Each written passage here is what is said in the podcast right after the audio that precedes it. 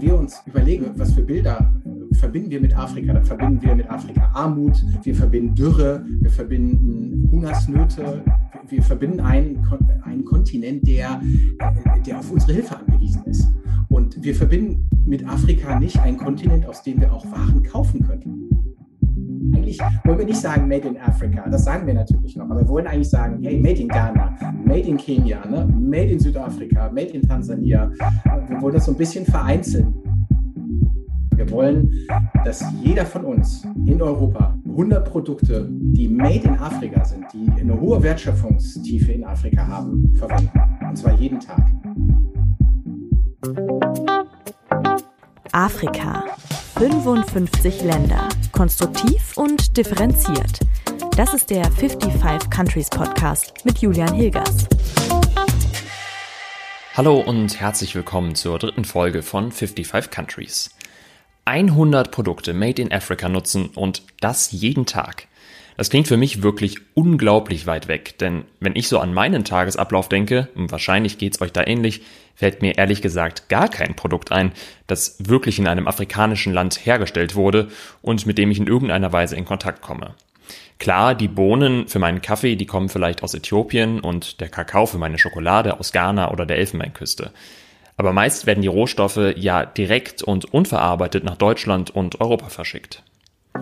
Das zeigt sich auch an den Zahlen. Rund zwei Drittel aller Importe aus Afrika in die Europäische Union sind sogenannte Primärgüter, also Rohstoffe wie Erdöl, Metallerze oder eben Kakaobohnen oder andere Produkte, die vor Ort keine oder kaum eine Wertschöpfung haben.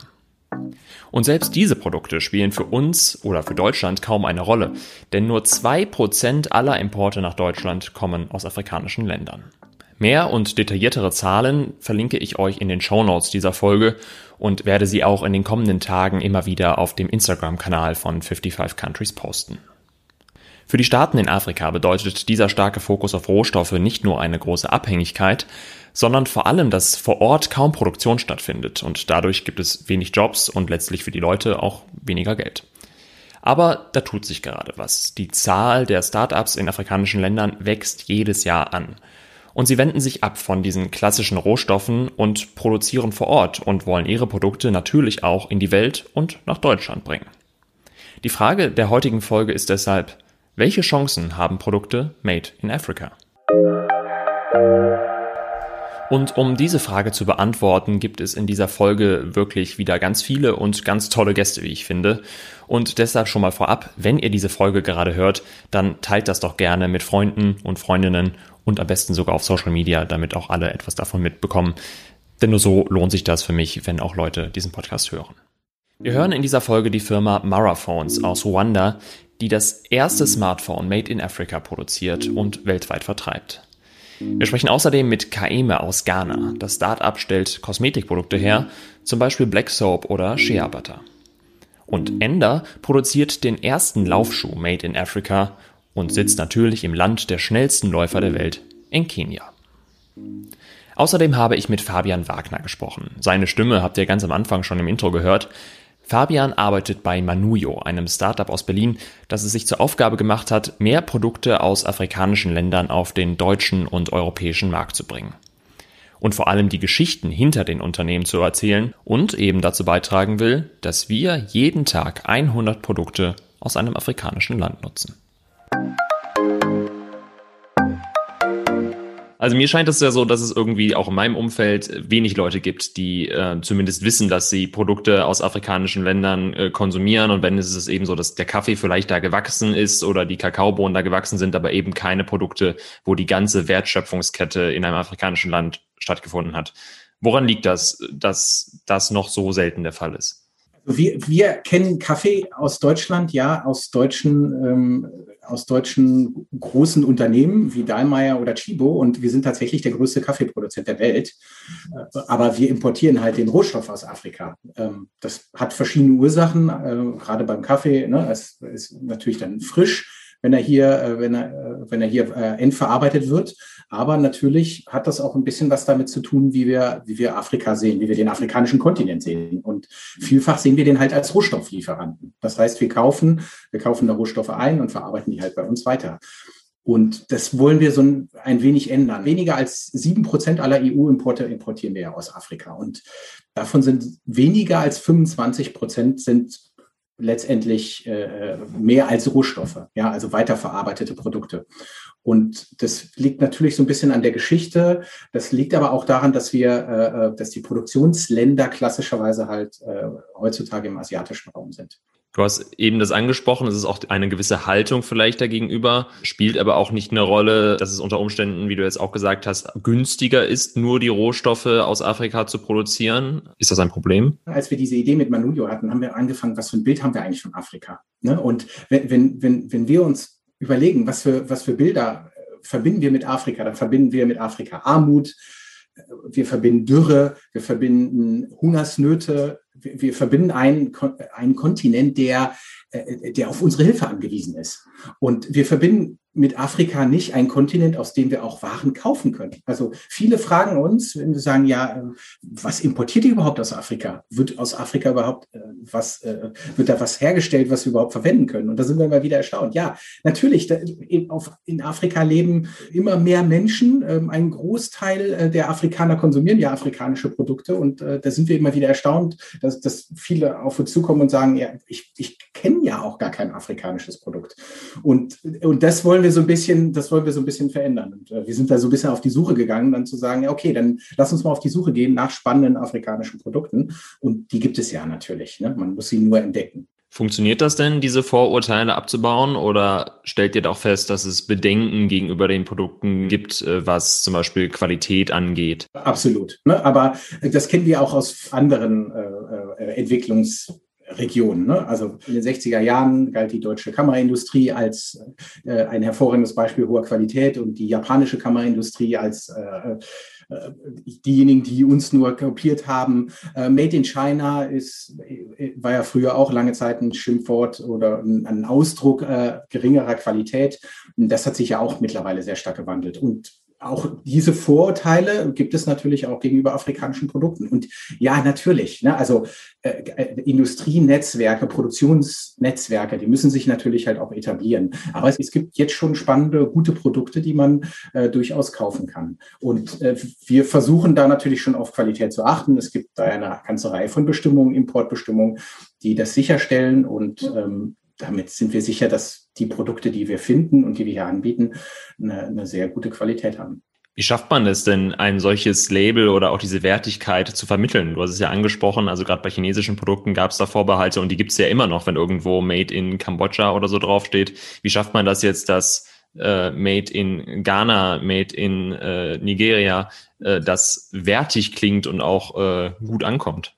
Heute geht es ja bei der Etablierung einer Marke ne, sehr viel um, um, um so ein ganzheitliches Konzept und so eine ganze Geschichte, um so ein, äh, um ein, ein Einkaufserlebnis, um das Besondere, das Individuelle und, und das wollen wir so ein bisschen herauskitzeln. Das, da sind wir so ein bisschen auf der Suche danach, weil genau, wie, wie du schon sagst, so Made in Ghana, Made in Nigeria, gibt es sowas überhaupt? Also äh, würde, wenn wir das halt sagen würden, hey, das ist Made in Nigeria, würden, würde unser Konsument, würden wir uns dann darunter was Spezifisches vorstellen? Ich denke eher nicht. Ne? Also, wir, also wir haben schon mal von der nigerianischen Filmindustrie gehört oder so, aber wir wissen jetzt nicht, wofür Made in Nigeria steht. Und, ähm, und wir haben jetzt zum Beispiel gerade in Ghana, ne, wenn wir das Beispiel nutzen, da haben wir äh, sehr spannende Produkte entdeckt und die versuchen wir sozusagen auf individuellem Wege zu fördern, äh, zu, hier zu vermarkten, jenseits von afrikanischen Klischees. Das ist uns ganz wichtig. Ne? Also wir wollen keine naive Kulturbotschafter sein, sondern wir wollen sagen, diese Produkte, die es in, äh, die wir scouten, die, die bewähren sich auch auf unserem Markt und die stehen auch für sich und die, die können hier bestehen in, in der Konkurrenz, in der weltweiten Konkurrenz, die wir hier in, auf unseren Märkten einfach haben. Wie sind diese Schwerpunktländer, die ihr bis jetzt habt, zustande gekommen? Merkt ihr, dass in diesen Ländern einfach auch eher eine Unternehmenskultur, eine, eine Start-up-Kultur vielleicht herrscht, äh, mehr Innovationsgedanken da sind? Ja, so, das, das Gefühl haben wir. Also wir, wir wir sehen, dass das Ghana äh, sich sehr stark entwickelt, dass Ghana eine sehr aktive Unternehmenskultur hat, dass es da viele Unternehmer gibt, die, die wirklich aktiv sind, die tolle Produkte produzieren. Und dasselbe sehen wir halt auch in, in, in Kenia. Was jetzt noch auf unserem, auf dem Schirm ist, ist äh, Ruanda beziehungsweise Uganda. Das, da gibt es spannende äh, Produkte. Da haben wir logistische Herausforderungen natürlich. Ne? Also gerade bei Binnenländern ist so ein bisschen die, die logistische Herausforderung stärker als bei, bei Ländern, die halt einen eigenen Hafen haben, wo die Logistik noch nicht so etabliert ist. Und ganz klar Südafrika. Ne? Das ist natürlich ein sehr starker Markt. Da, sind, da gibt es viele Firmen, die halt schon auch sehr erfahren sind, muss man sagen. Ne? Also ne, wir betrachten ja Afrika immer so als ein Kontinent. Eigentlich wollen wir nicht sagen Made in Africa, das sagen wir natürlich noch, aber wir wollen eigentlich sagen, wie du das angesprochen hast, Made, hey, Made in Ghana, Made in Kenia, ne, Made in Südafrika, Made in Tansania. Äh, wir wollen das so ein bisschen vereinzeln, aber äh, ich, ich sage immer ganz gerne, wir, wir, wir bei Manuyo, wir sind so ein Webshop, äh, der aber eigentlich ein kulturelles Projekt ist. Ne? Wir, wir sind sehr viel am Erklären und ja auch am Vermarkten, aber auch viel am, am Erzählen. Wir erzählen sehr viel auch die Geschichten unserer Partner, ne, dass, da, dass da sehr viele Frauen dabei sind, die Unternehmen gründen und, und sich selbstständig machen und, und dass die sehr, schon einen weiten Weg gegangen sind, äh, um diese Produkte mit uns dann hier für den europäischen Markt zu vermarkten. Also auch, auch diese spannenden Geschichten, die sind ganz wichtig zu erzählen, damit wir andere Geschichten erzählen über Afrika als die, die wir normalerweise so ähm, über Afrika halt hören.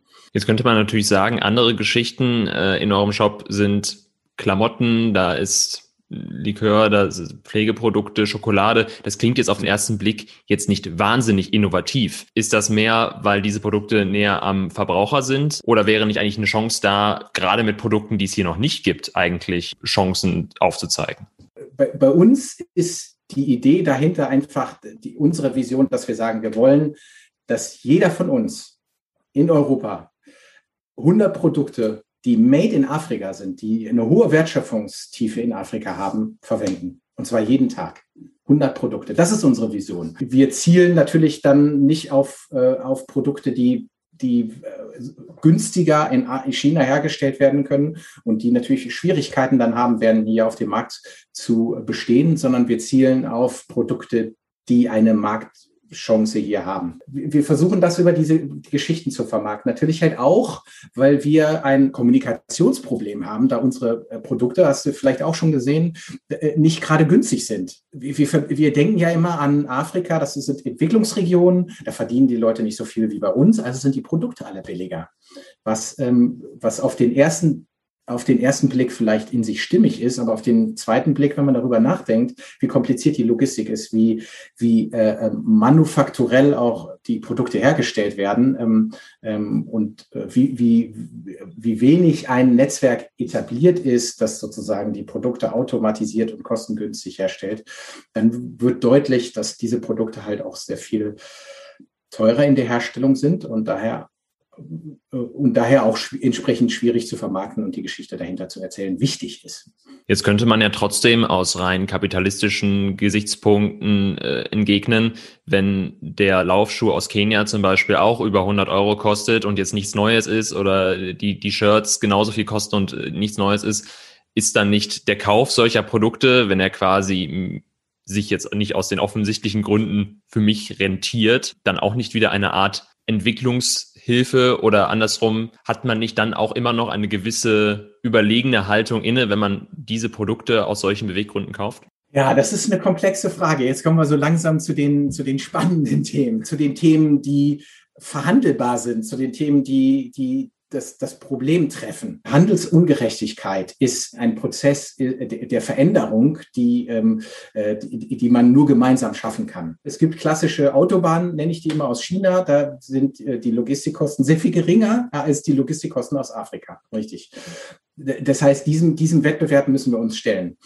Was wir aber ähm, mit unseren Produkten zeigen wollen, ist, dass, dass wir Produkte vermarkten von Unternehmern, die mit Herzblut hinter diesen Produkten stehen. Das heißt, wir machen sozusagen die, die, die Lieferkette hinter dem Einzelprodukt sichtbar. Wir, wir zeigen, äh, wer, wer, wer dieses Produkt für uns herstellt. Und über diese Geschichte erhoffen wir natürlich eine Identifikation des, desjenigen, der das konsumiert, dass der diese Geschichte versteht, versteht und für diese Geschichte halt auch sagt, ja, ich kaufe dieses T-Shirt. Die Idee dahinter ist ja auch, dass wir das nicht nur über unseren Webshop vermarkten, sondern dass wir letztendlich dann halt auch diese Produkte in, in den normalen Einzelhandel bekommen und dass dann im normalen Einzelhandel diese Produkte neben den anderen auch stehen und bestehen können.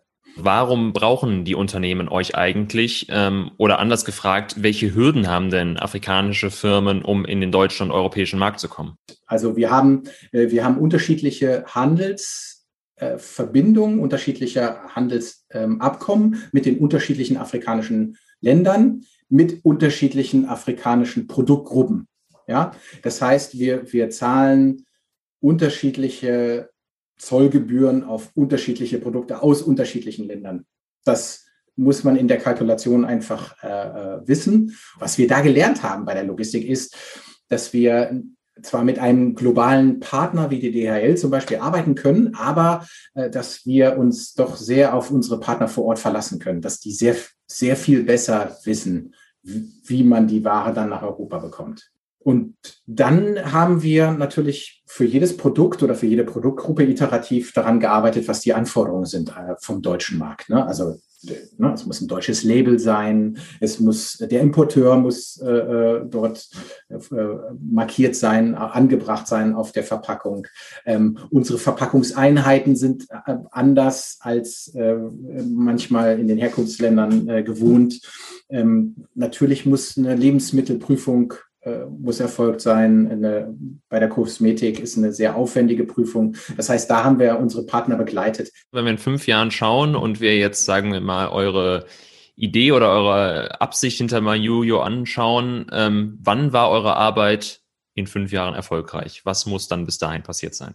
Ja, in fünf Jahren wollen wir ja, dass gerade insbesondere du, Julian, jeden Tag 100 Produkte, deren Großteil der Wertschöpfung in Afrika äh, erbracht wurde, dass du die jeden Tag benutzt. Was uns auch noch wichtiger ist, ist, dass wir dann auch andere Bilder über Afrika im Kopf haben. Dass wir nicht nur an Afrika denken und sagen, oh, die armen Kinder, äh, denen müssen wir helfen, die nächste Dürre kommt bestimmt, sondern dass wir, dass wir vielleicht das afrikanische Bild auch so ein bisschen erweitert haben in, okay, das ist ein spannender Kontinent, das ist ein junger Kontinent, da gibt es auch viele Ideen und, und diese Stimme im, im internationalen äh, Potpourri an Stimmen sollte auch gehört werden.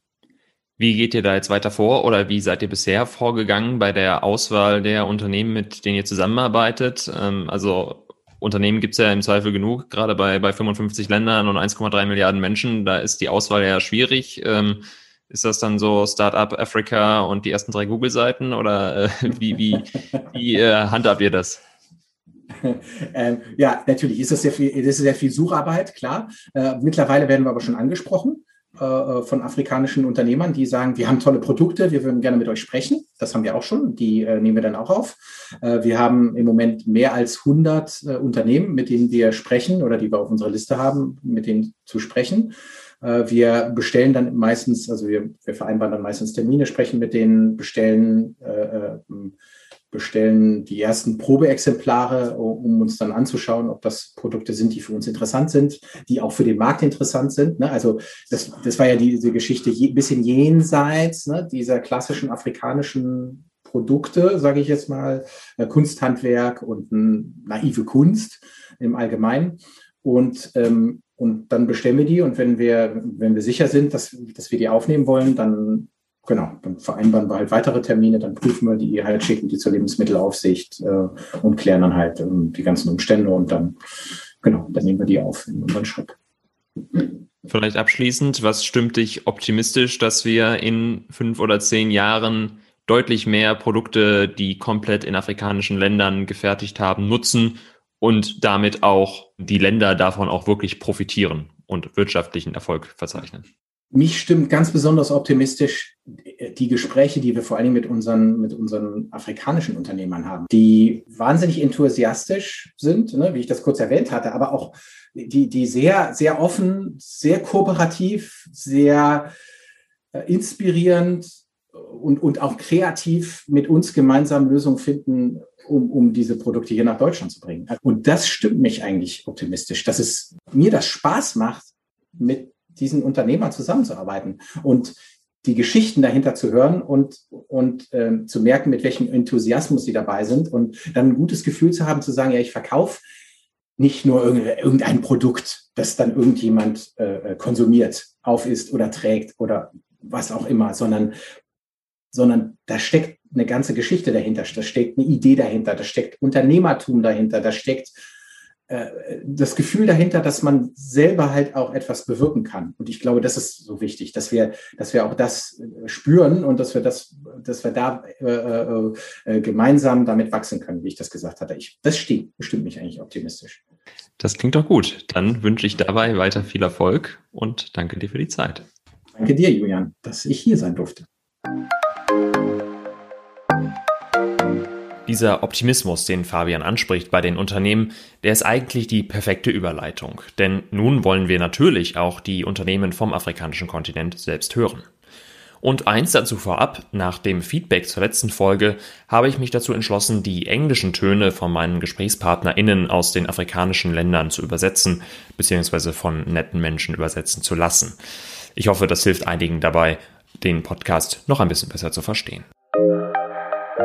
Und wir beginnen in Ruanda. Dort produziert die Firma Mara Phones seit 2019 das erste Smartphone made in Africa. Ruanda ist auf dem Kontinent ohnehin schon sehr bekannt für seinen starken IT- und Kommunikationssektor. Besonders in der Hauptstadt Kigali sitzen unglaublich viele Unternehmen aus der Branche. Von dort verkauft auch Maraphones seine Geräte nun in alle Welt, hat mir Geschäftsführer Eddie Sabara erklärt. By producing the devices on the ground, we are able to create Indem wir die Geräte vor Ort produzieren, können wir Arbeitsplätze für die Menschen schaffen und gleichzeitig tragen wir zur digitalen Transformation unserer Wirtschaft bei. Es bringt also viel, viel mehr. Wir wollen nicht nur Kisten schieben und die Produkte verkaufen. Durch unsere Produkte ermutigen wir verschiedene Entwickler, eigene Lösungen zu schaffen, die wir dann auf den Telefonen einbetten können, um unsere Wirtschaft so zu transformieren, wie wir das wollen the, our economies the way we wish to do that. Die Firma fokussiert sich damit vor allem auf die wachsende junge Bevölkerung auf dem afrikanischen Kontinent, für die das Handy, wie für uns ja auch, absolut unerlässlich ist dazwischen. Bezahlen mit dem Smartphone beispielsweise ist in vielen afrikanischen Ländern schon viel, viel verbreiteter als bei uns. Inzwischen hat Mara Phones drei Smartphones im Programm, zwischen 60 und 200 Dollar kosten die und dazu auch ein Tablet. Aber warum sollten wir in Deutschland jetzt diese Geräte kaufen? Quality, affordable, but is actually produced also in the African territory. Today is to say that Africa can't be left behind. Afrika kann nicht zurückgelassen werden. Afrika muss seinen Beitrag leisten und mit Akteuren auf der ganzen Welt zusammenarbeiten. Deshalb wollen wir, dass auch ihr in Deutschland unser Produkt nutzt, um dann auch Teil dieser Transformation zu sein und zu sehen, was wir für unseren eigenen Kontinent tun.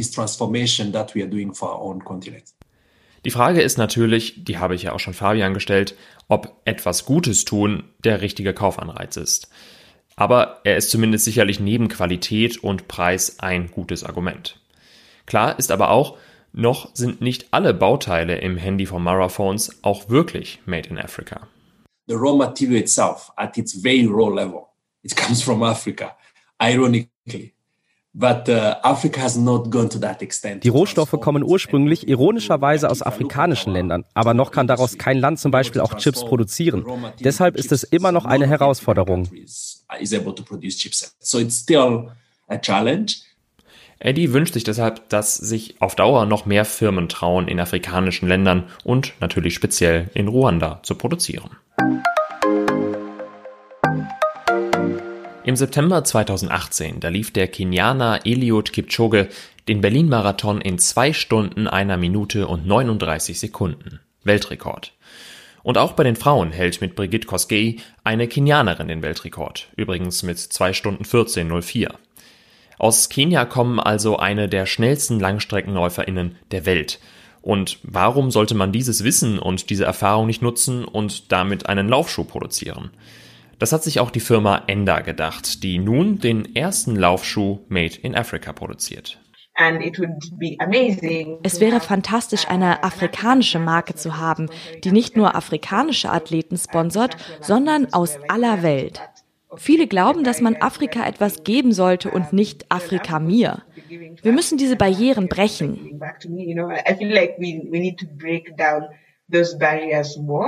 Das ist Navalio Osembo Ombati, kurz Nava, die Gründerin von Enda. Enda ist übrigens Swahili und bedeutet übersetzt so viel wie Lauf. Und natürlich drängt auch Nava mit ihrer Firma auf den globalen Markt. Allerdings nicht um jeden Preis. Wir haben die Erde zerstört und sind dabei, sie umzubringen. Also müssen wir über sozialen Einfluss und nachhaltiges Wirtschaften nachdenken. Sonst produzieren alle so viel Verschmutzung wie alle zuvor. Das mit dem sozialen Einfluss klappt anscheinend schon ganz gut. Auch Ender schafft durch die Produktion in Kenia vor Ort neue Jobs. Und wie sieht es mit der Nachhaltigkeit aus? Wir sind eine klimaneutrale Firma. Das bedeutet, dass wir unseren CO2-Abdruck messen und ausgleichen. Wenn wir Geschäfte machen, ist es wichtig zu wissen, wie viel CO2 wir verbrauchen. Wir kompensieren das durch Projekte. Es ist also eine Art Kreislaufwirtschaft. Dabei achtet Ender auch auf die Verpackung der Laufschuhe.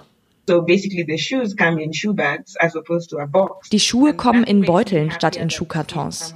Nichts macht mich glücklicher, als Leute mit den Beuteln zu sehen, denn traditionelle Verpackung wäre einfach weggeworfen worden. Das Ganze hat aber auch durchaus einen Preis. Die Laufschuhe von Enda kosten nämlich 120 Dollar mindestens. Ich persönlich kann über die Qualität jetzt nichts sagen, genau wie bei den Smartphones und letztlich kommt es da ja auch auf die persönlichen Bedürfnisse an. Aber als Einordnung, auch viele der kenianischen Spitzenläuferinnen tragen inzwischen Schuhe von Ender. Für die letzte Firma reisen wir virtuell weiter in den Westen Afrikas und zwar nach Ghana. Ein Land, das genau wie Ruanda und Kenia zu den Hotspots für Startups auf dem Kontinent gehört. Nur in Nigeria, Südafrika und Ägypten wird noch mehr in junge Unternehmen investiert.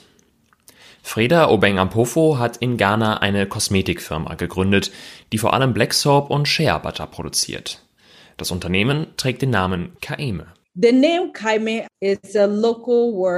Name Kaeme kommt aus einer lokalen Sprache aus Accra und bedeutet Vergiss mich nicht.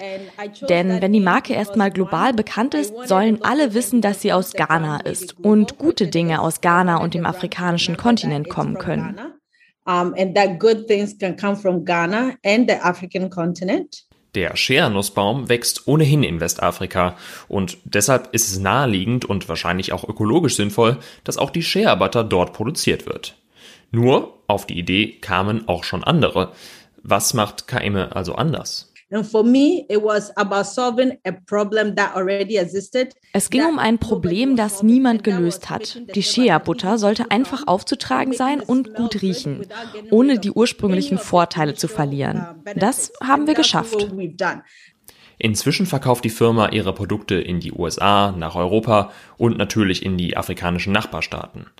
Die Logistik ist dabei allerdings noch eine Herausforderung, hat mir Freda erzählt. Denn ein Paket zum Beispiel in die USA zu schicken, sei teilweise noch einfacher und günstiger als zum Beispiel ins Nachbarland Togo.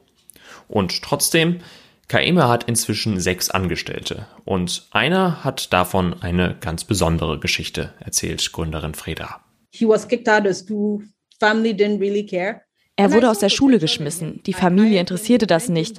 Ich habe in ihm Potenzial gesehen, ihn angestellt und ausgebildet. Er ist einer unserer Stars, kommt mit Krawatte zur Arbeit. Er ist so stolz für uns zu arbeiten. Nun kann er sogar seiner Familie helfen, den Lebensunterhalt zu finanzieren. Die Produktion Made in Africa bringt für die Menschen also wirklich einen Mehrwert. Was ich besonders spannend finde, vor allem Frauen wie Freda gehen das Risiko ein und gründen ihr eigenes Unternehmen. Es gibt viel mehr Frauen, die Chefin werden. Und dadurch sehen sie, ich kann den Status quo verändern. Es müssen nicht mehr Männer sein, die ein Unternehmen gründen. It doesn't have to be men starting businesses anymore. I can start my own business. Und nun ist es wieder Zeit für ein kleines Fazit. Natürlich haben wir nur drei Firmen gehört, Aber ich finde, man sieht schon sehr deutlich, welchen Mehrwert es der Wirtschaft und damit den Menschen in afrikanischen Ländern bieten kann, wenn Produkte eben wirklich vor Ort produziert werden. Denn oft hängt an einem Job eben noch viel, viel mehr dran. Das Label Made in Africa hat aber auch noch große Herausforderungen. Die liegen natürlich in erster Linie vor Ort. Den Start eines neuen Unternehmens zu finanzieren, das ist natürlich schwierig und viele Länder bieten hier kaum Förderungsprogramme. Und dazu kommt noch die Bürokratie und natürlich das unternehmerische Risiko. Aber auch der globale Handel ist eine Herausforderung. Die Logistik ist kompliziert, andere Länder produzieren oft noch günstiger und es gibt ganz verschiedene Handelsabkommen und noch können afrikanische Länder zumindest nicht alle ihre Produkte auch wirklich auf dem Kontinent herstellen oder von dort beziehen. Die dritte Herausforderung, das sind wir, die Konsumentinnen. Würdet ihr einen Laufschuh aus Kenia kaufen oder ein Smartphone aus Ruanda? Würdet ihr für Kosmetikprodukte aus Ghana 60 Dollar bezahlen? Das müsste doch viel günstiger sein, könnte man da meinen. Vertrauen wir also auf die Qualität der Produkte Made in Africa? Ist es legitim, Dinge aus afrikanischen Ländern nur zu kaufen, um den Menschen vor Ort zu helfen, statt vielleicht lokal produzierte Dinge aus Deutschland zu kaufen? Das alles sind schwierige Fragen. Schreibt mir doch gerne dazu mal eure Meinung und auch sonst, wie euch diese Folge und der Podcast generell gefallen hat.